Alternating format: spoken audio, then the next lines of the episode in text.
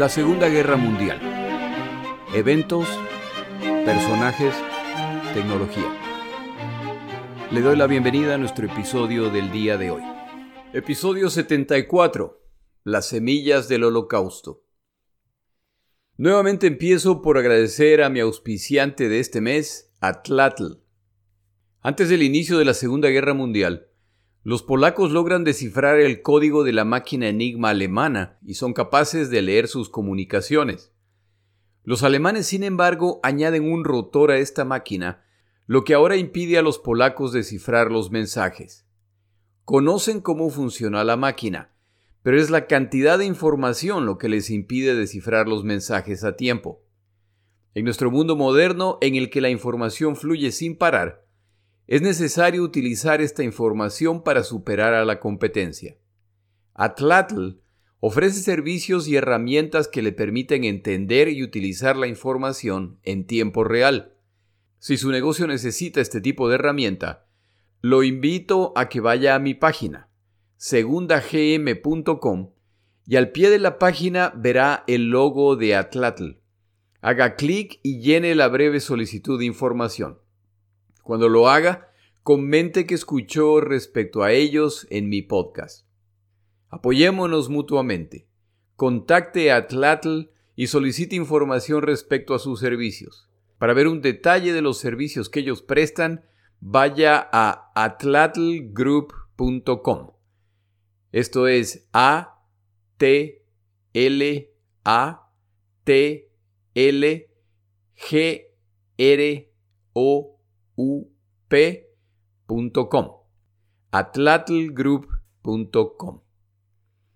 Empezamos nuestro episodio. Charles Darwin en 1859 postula su teoría de las especies en que documenta el proceso natural de evolución de las especies. Él sostiene dos conceptos fundamentales. La naturaleza favorece la supervivencia del más apto y lo hace a través de la selección natural la cual favorece características que hacen que los individuos que las poseen sean más capaces de sobrevivir. Es una teoría revolucionaria ya que disputa la creencia generalmente aceptada a través de la historia de que todo es creado por Dios directamente y tal cual como se ve el día de hoy. El libro de Darwin se vuelve un bestseller y su teoría causa que se cuestionen muchos valores y principios que han sido aceptados por siglos. En 1853, el señor Francis Galton, pariente de Charles Darwin, postula que el proceso descrito por Darwin en el mundo animal y vegetal debe ser aplicado también a los seres humanos. Entre animales y vegetales es la naturaleza o Dios, de acuerdo a sus creencias, quien determina las características que predominarán y son los individuos que las poseen quienes se multiplican pasando sus genes a las siguientes generaciones, por lo que a la larga este grupo prevalecerá. Los grupos que no poseen estas características están condenados a desaparecer. El postulado del señor Galton es que, entre los seres humanos, es la obligación de la sociedad implementar un proceso similar. En otras palabras, es opinión de Galton que la sociedad tiene el derecho a jugar el papel que solo juega Dios o la naturaleza, dependiendo de sus convicciones, en este proceso. La idea de preservar la pureza de la raza no es nueva. Desde la antigüedad se pueden encontrar ejemplos de civilizaciones que implementaron planes para limitar la expansión de miembros de la sociedad que se consideraban menos que ideales. Uno de los ejemplos más conocidos son los espartanos, Hace unos años hubo una película muy popular que relataba la resistencia de unos pocos espartanos, 300 para ser más específicos, frente a los muy numerosos ejércitos persas. Esta película hace referencia a una práctica que es real.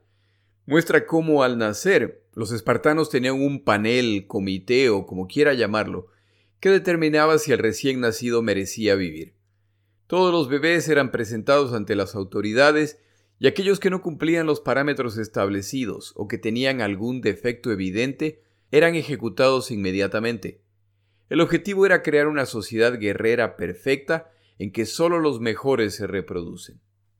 Uno imaginaría que al presentar el señor Galton una propuesta tan radical, a la que considera no como una ideología, sino como ciencia, el siguiente paso, siguiendo algún intento de modelo científico, sería, por ejemplo, la creación de un inventario de decenas o tal vez centenas de características raciales ideales a ser evaluadas.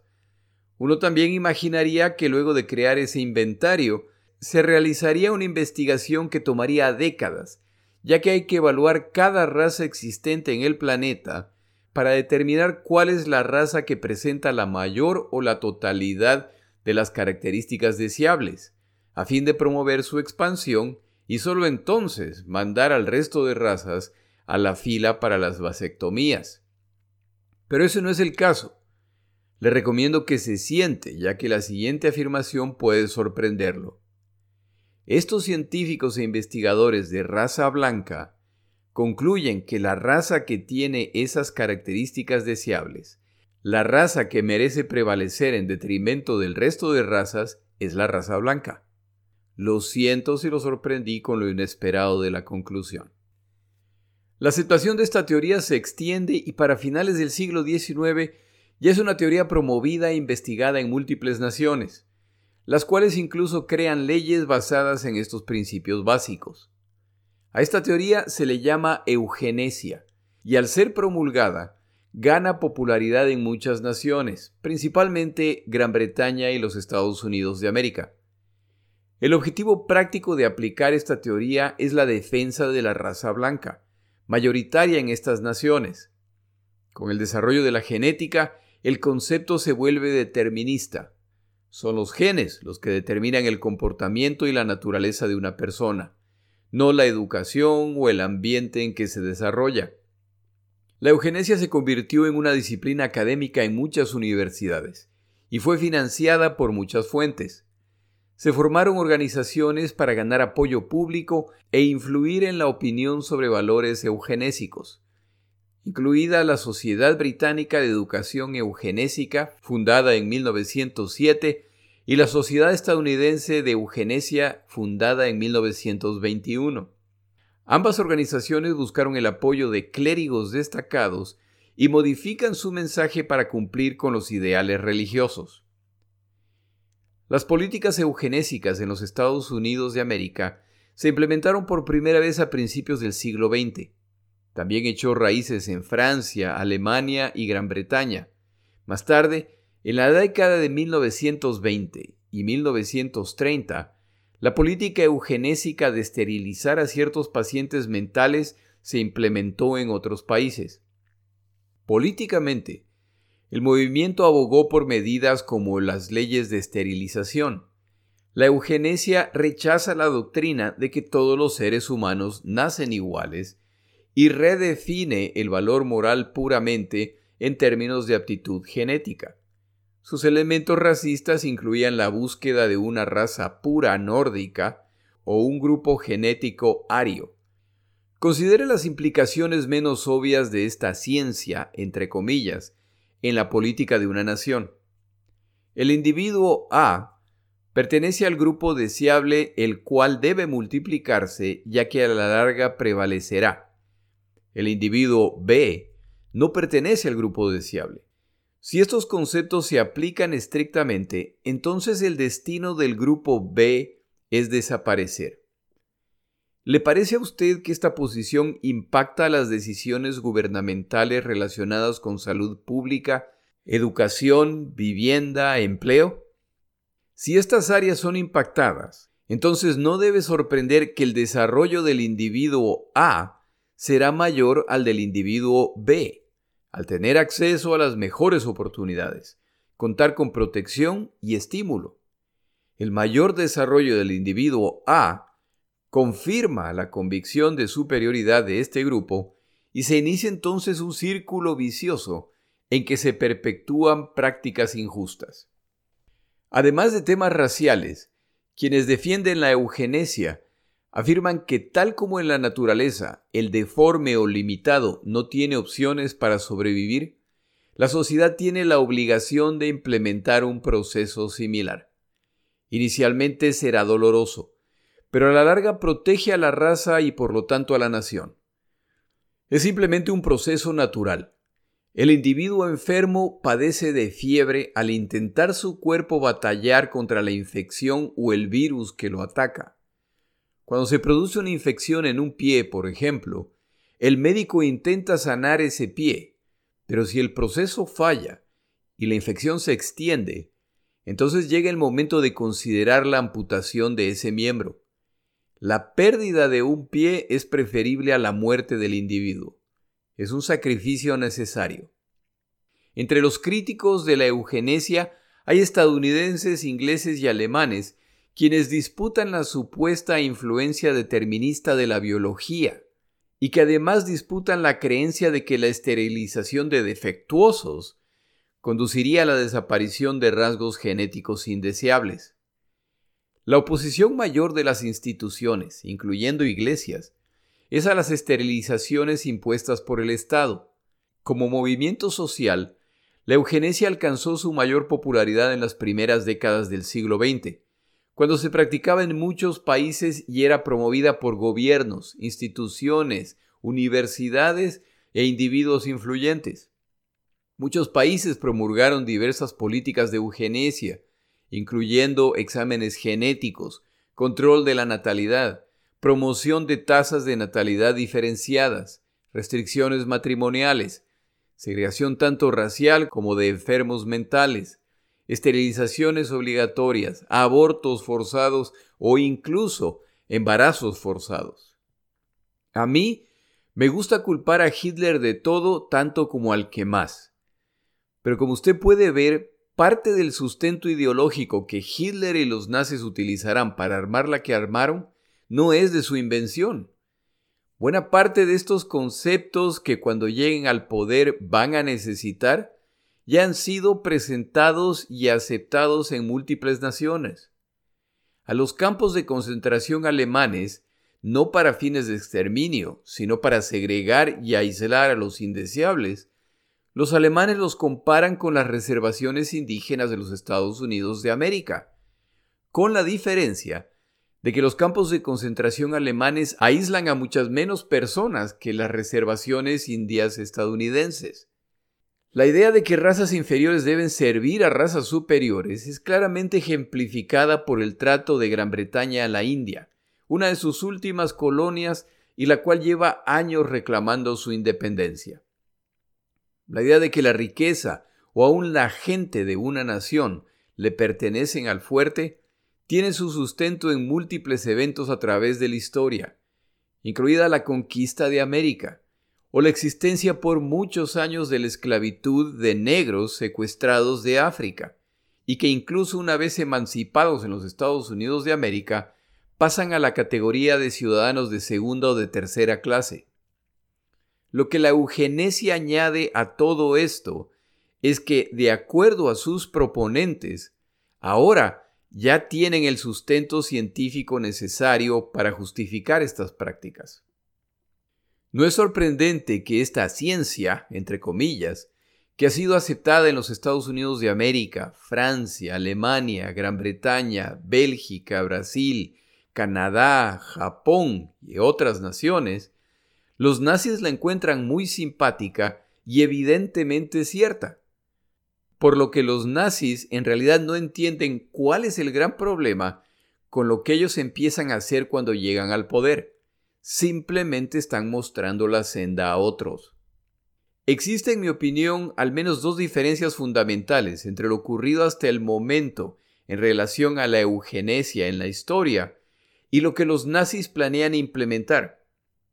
La primera es que los alemanes, incluso antes de la llegada de los nazis al poder, critican a quienes creen en la eugenesia, pero hipócritamente se niegan a aplicar las medidas que deberían acompañar a esta convicción. Los nazis se van a dejar de escrúpulos y van a implementar lo que se necesite para proteger a la raza superior, la cual para los alemanes, por supuesto, es la raza aria alemana.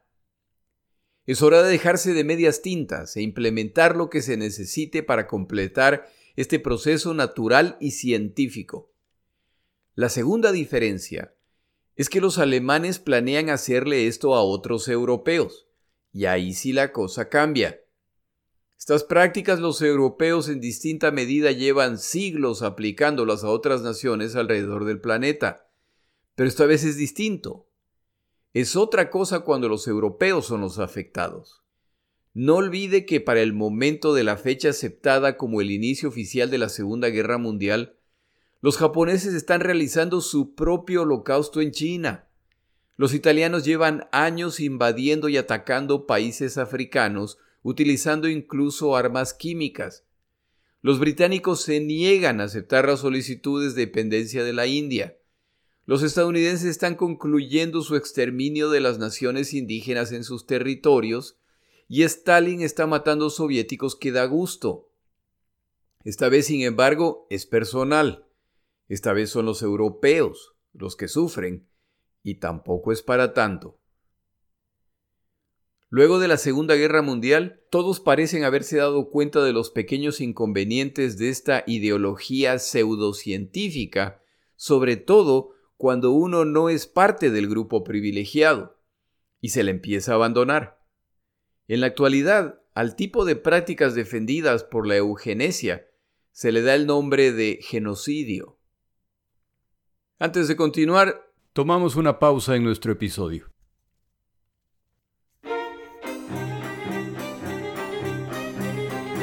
Palabras de Churchill. La pseudociencia de la eugenesia se popularizó en muchos países, incluyendo Gran Bretaña, ¿Qué tan popular fue en medios políticos?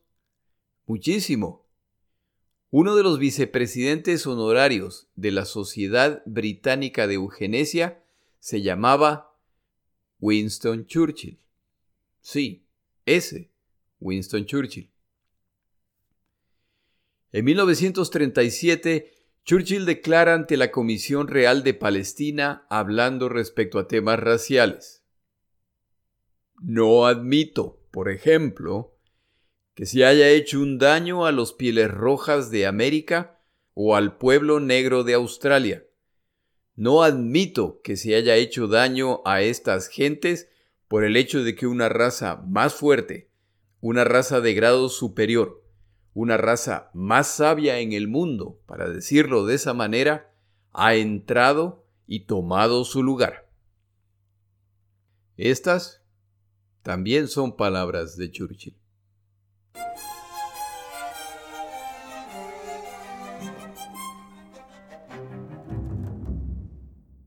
Regresamos a Alemania años antes del inicio de la Segunda Guerra Mundial.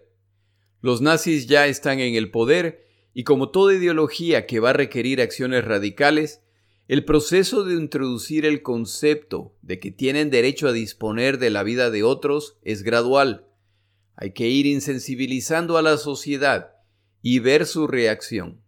Y en ese sentido, la sociedad alemana falla el examen. El primer paso de este proceso es la implementación de leyes de esterilización forzada. Este tipo de ley ya existe en los Estados Unidos de América, por ejemplo, incluyendo leyes que permitían la esterilización forzada de prisioneros con problemas mentales. La constitución alemana implementada en la República de Weimar después de la Primera Guerra Mundial prohibía la mutilación de seres humanos. Más de uno critica esta ley que les impide hacer lo que se hace en otras naciones avanzadas.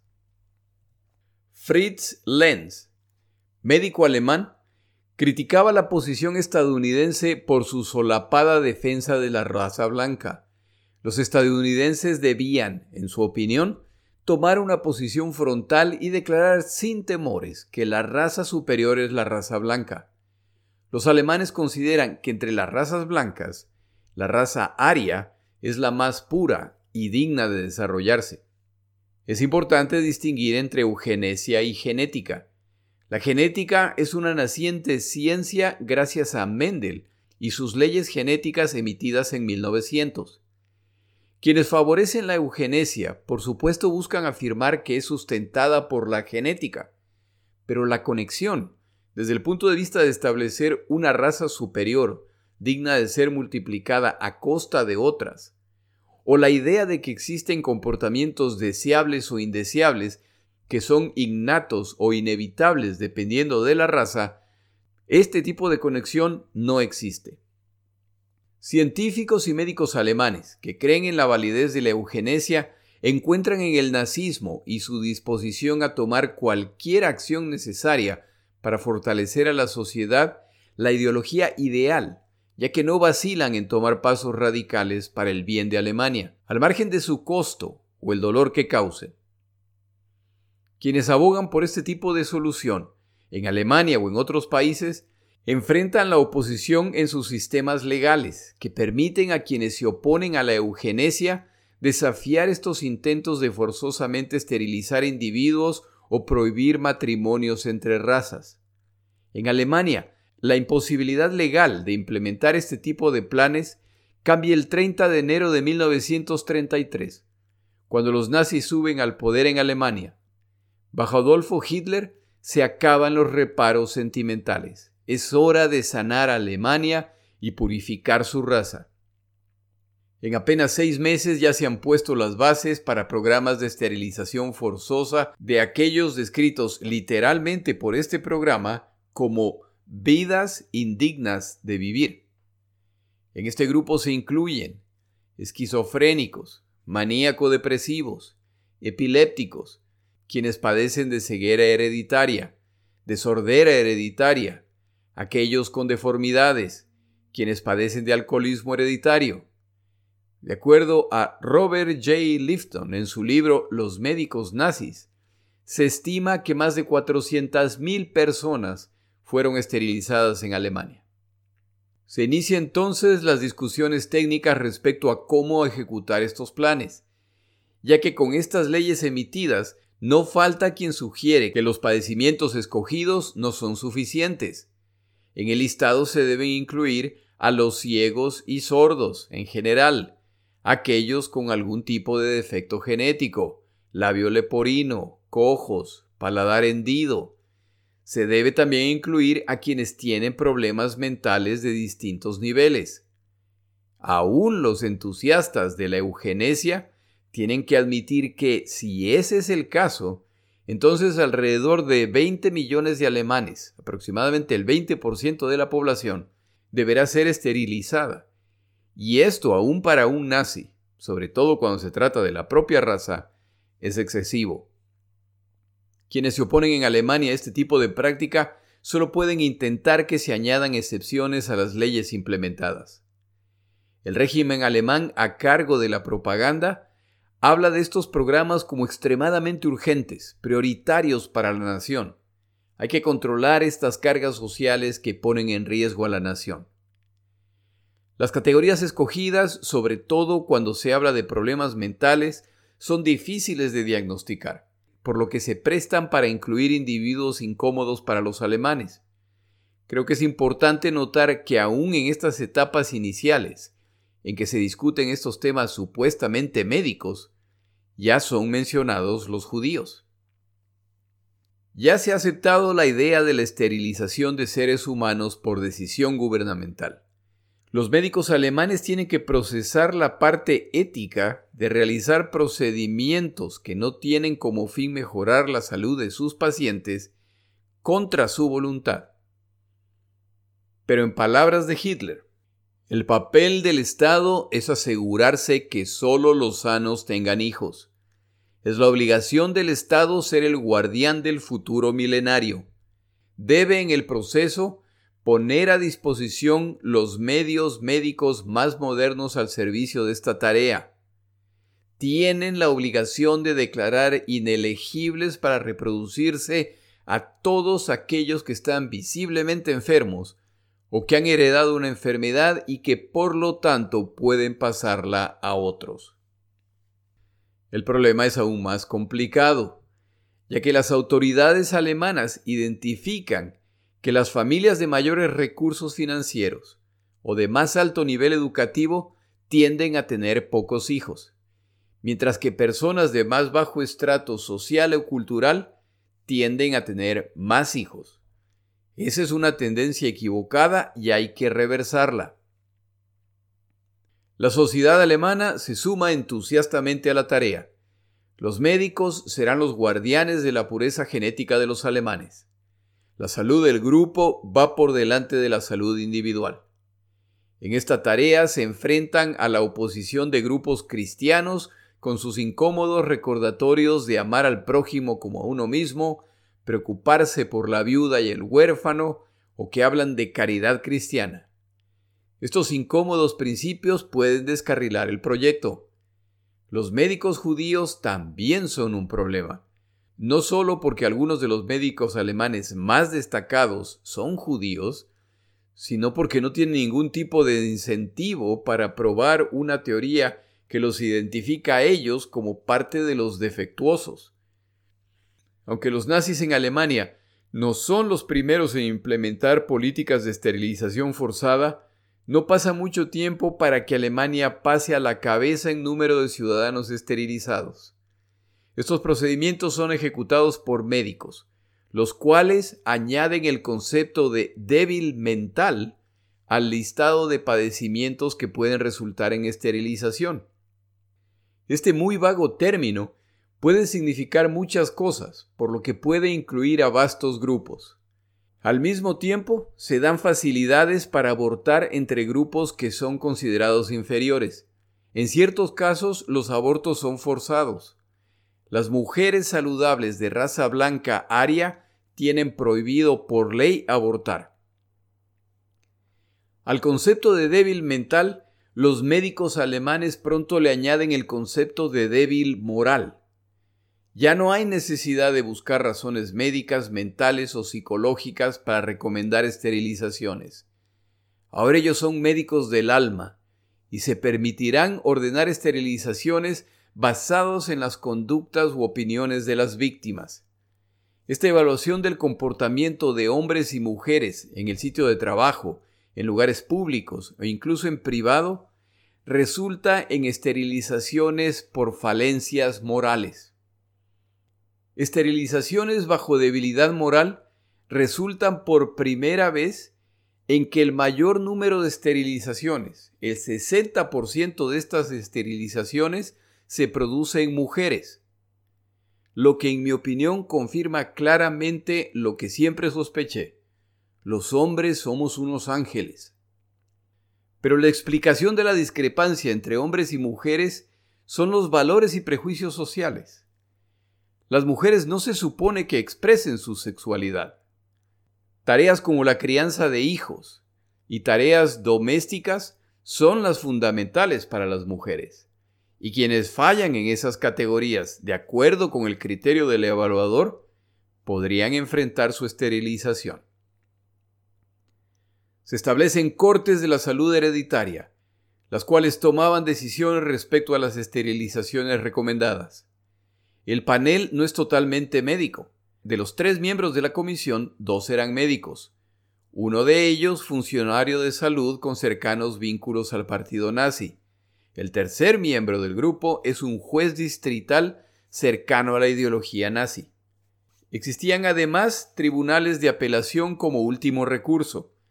Se establece además que todo médico alemán tiene la obligación de reportar pacientes que los visitan y que podrían caer en una de las categorías mencionadas.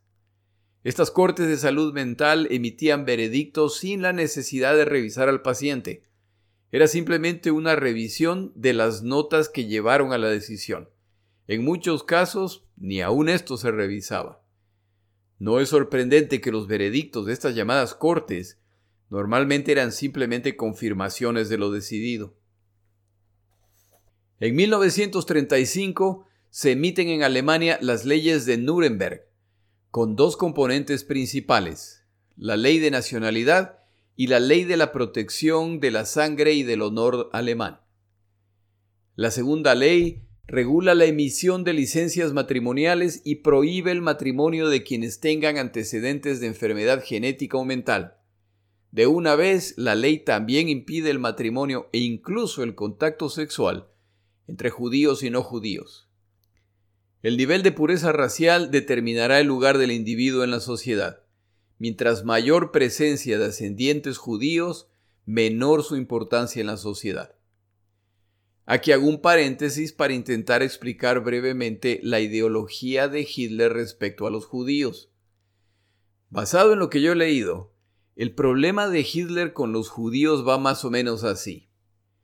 Los seres humanos nos comportamos como nos comportamos como resultado de nuestra genética.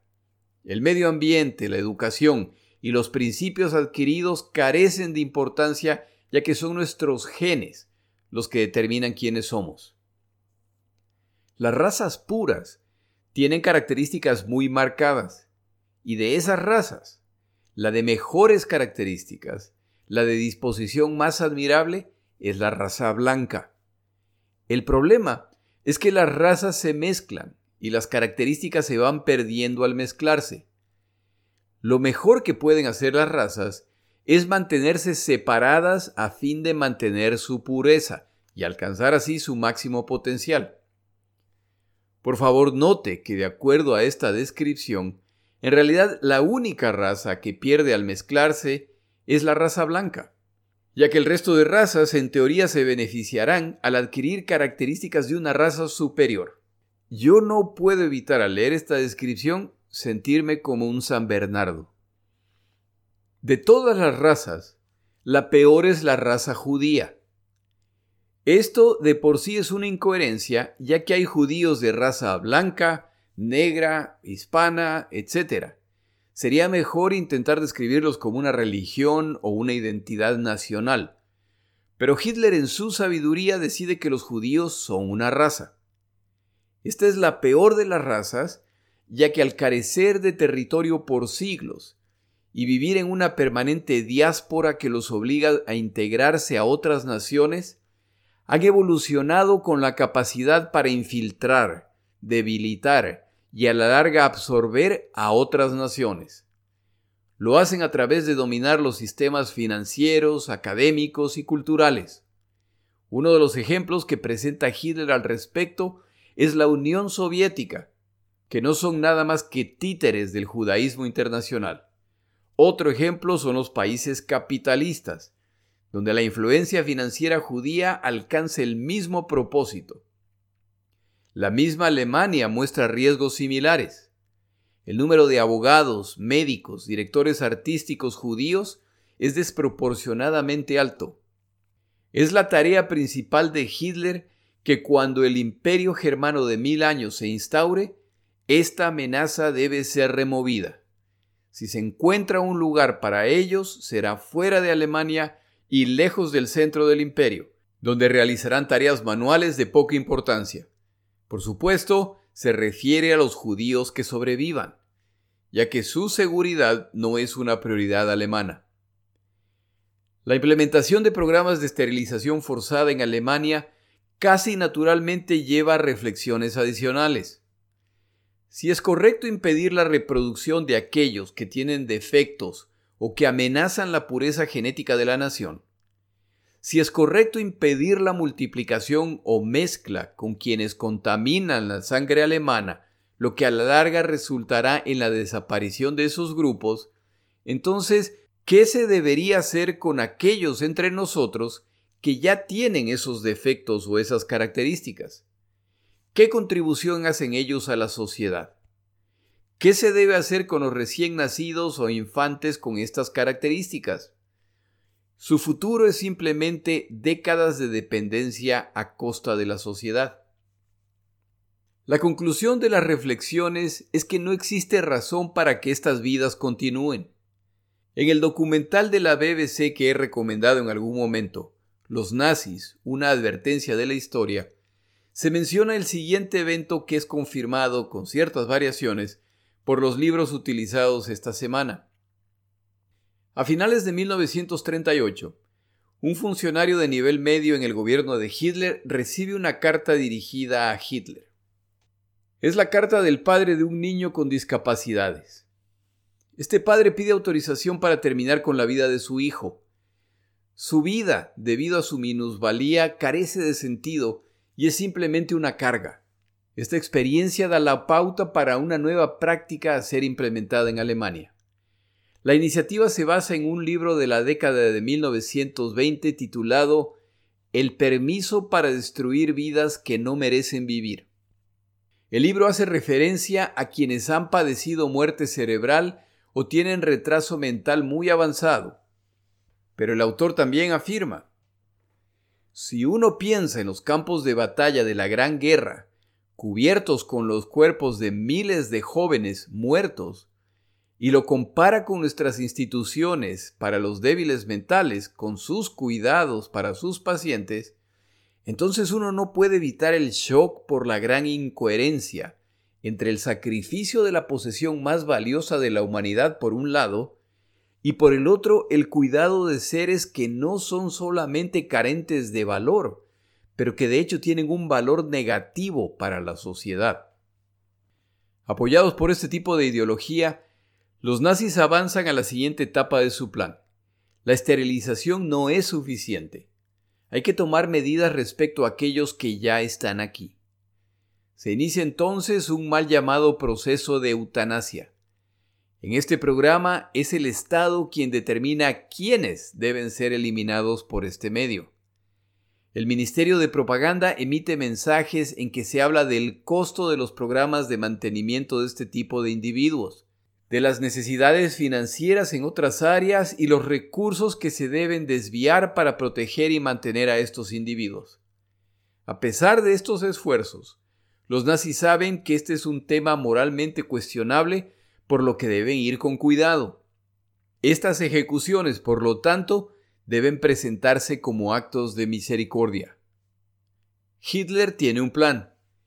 Él sabe que el vender la idea de matar a seres humanos por considerarlos improductivos, o como el nombre de su campaña lo indica, por ser vidas indignas de vivir, es muy complicado durante tiempos de paz.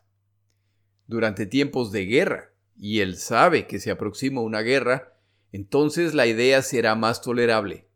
Hay por lo tanto que ir preparando a la población para lo que se viene, principalmente a los médicos, quienes para su vergüenza eterna jugarán un papel fundamental en el proceso de exterminio alemán. A través de una orden secreta, en la primavera de 1939, se autoriza el inicio de ejecuciones de aquellas vidas indignas de vivir. En agosto de 1939 se establece el Comité del Reich para el Registro Científico de defectos hereditarios y congénitos serios. La apariencia es que este comité se encargará de estudiar este tipo de defecto. La realidad es que su propósito es identificar infantes que deben ser eliminados vía eutanasia forzada. Se ordena que matronas y médicos llenen cuestionarios en que se busca identifiquen infantes de hasta tres años de edad que pueden caer en una de estas categorías. Y así, en octubre de 1939, con la Segunda Guerra Mundial ya en marcha, se inicia el plan de eutanasia forzada de infantes. Médicos empiezan a emitir certificados médicos que hablan de procedimientos requeridos para estos jóvenes pacientes. A los padres se les informa que el procedimiento es riesgoso pero necesario. Empiezan a aparecer edificios que dan la apariencia de ser hospitales. Padres empiezan a recibir notificaciones de que sus hijos han sido transferidos a estas instalaciones para tratamiento especializado. Estos infantes son transportados a alas de hospitales que se han adecuado para las ejecuciones, las cuales no ocurren inmediatamente. Hay que dar la apariencia de que están bajo tratamiento. Efectivamente están bajo tratamiento, pero no para preservar su vida. Al final, los padres reciben una carta en que se les comunica la muerte de su hijo o hija. El libro La ideología nazi y el holocausto, publicado por el Museo del Holocausto de los Estados Unidos de América, afirma que muchos de estos niños murieron de hambre. Simplemente se los abandona en estos edificios hasta que mueren. El alcance de estos programas se amplía a medida que la guerra continúa. Cada vez padecimientos menores se siguen sumando a la lista y las edades de los ejecutados sigue incrementándose. En el verano de 1939, Hitler autoriza a Philip Buller, El funcionario que recibió la carta del padre solicitando la autorización para matar a su hijo y quien ahora está a cargo de la operación T4, que coordinará la eutanasia de menores. El programa sigue creciendo exitosamente. Está a cargo no de brutales miembros de la SS o de fanáticos nazis. Son médicos alemanes los que se encargan de este programa. Se empieza ahora a identificar adultos en instituciones psiquiátricas y asilos para discapacitados y se sigue el mismo procedimiento que con los infantes, incluyendo formularios y supuestos tratamientos, y esos pacientes empiezan a desaparecer. Las decisiones respecto a quién vive y quién muere se toman nuevamente, sin la necesidad de ver a los pacientes. Los formularios que reciben proveen toda la información necesaria y un panel de tres simplemente marca con una cruz a los que deben morir. El que recibe dos o tres cruces serán eliminados. Los médicos y profesionales médicos alemanes tienen que ir construyendo una historia falsa para explicar lo que está ocurriendo. Personal de las SS empiezan a sumarse, dando la apariencia de ser personal médico. Hay que mantenerla mascarada. Como ahora los pacientes ya son adultos, pasos adicionales son necesarios. Al llegar estos pacientes se les explica que el primer paso es que tomen una ducha para relajarse. Ellos no lo saben, pero van caminando hacia su muerte. Cuando aquellos que han sido invitados a tomar su ducha ya han muerto como resultado de los gases, entonces ingresan ayudantes que tienen la tarea de revisar dentaduras en busca de oro y remover anillos y joyas. Los cuerpos son entonces incinerados. Esta historia se repetirá miles de veces, primero en Alemania y luego en toda Europa en años siguientes.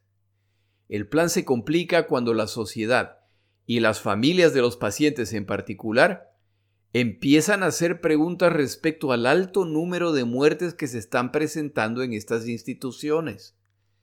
¿A qué se debe todo el humo que ahora se puede ver salir de estos hospitales?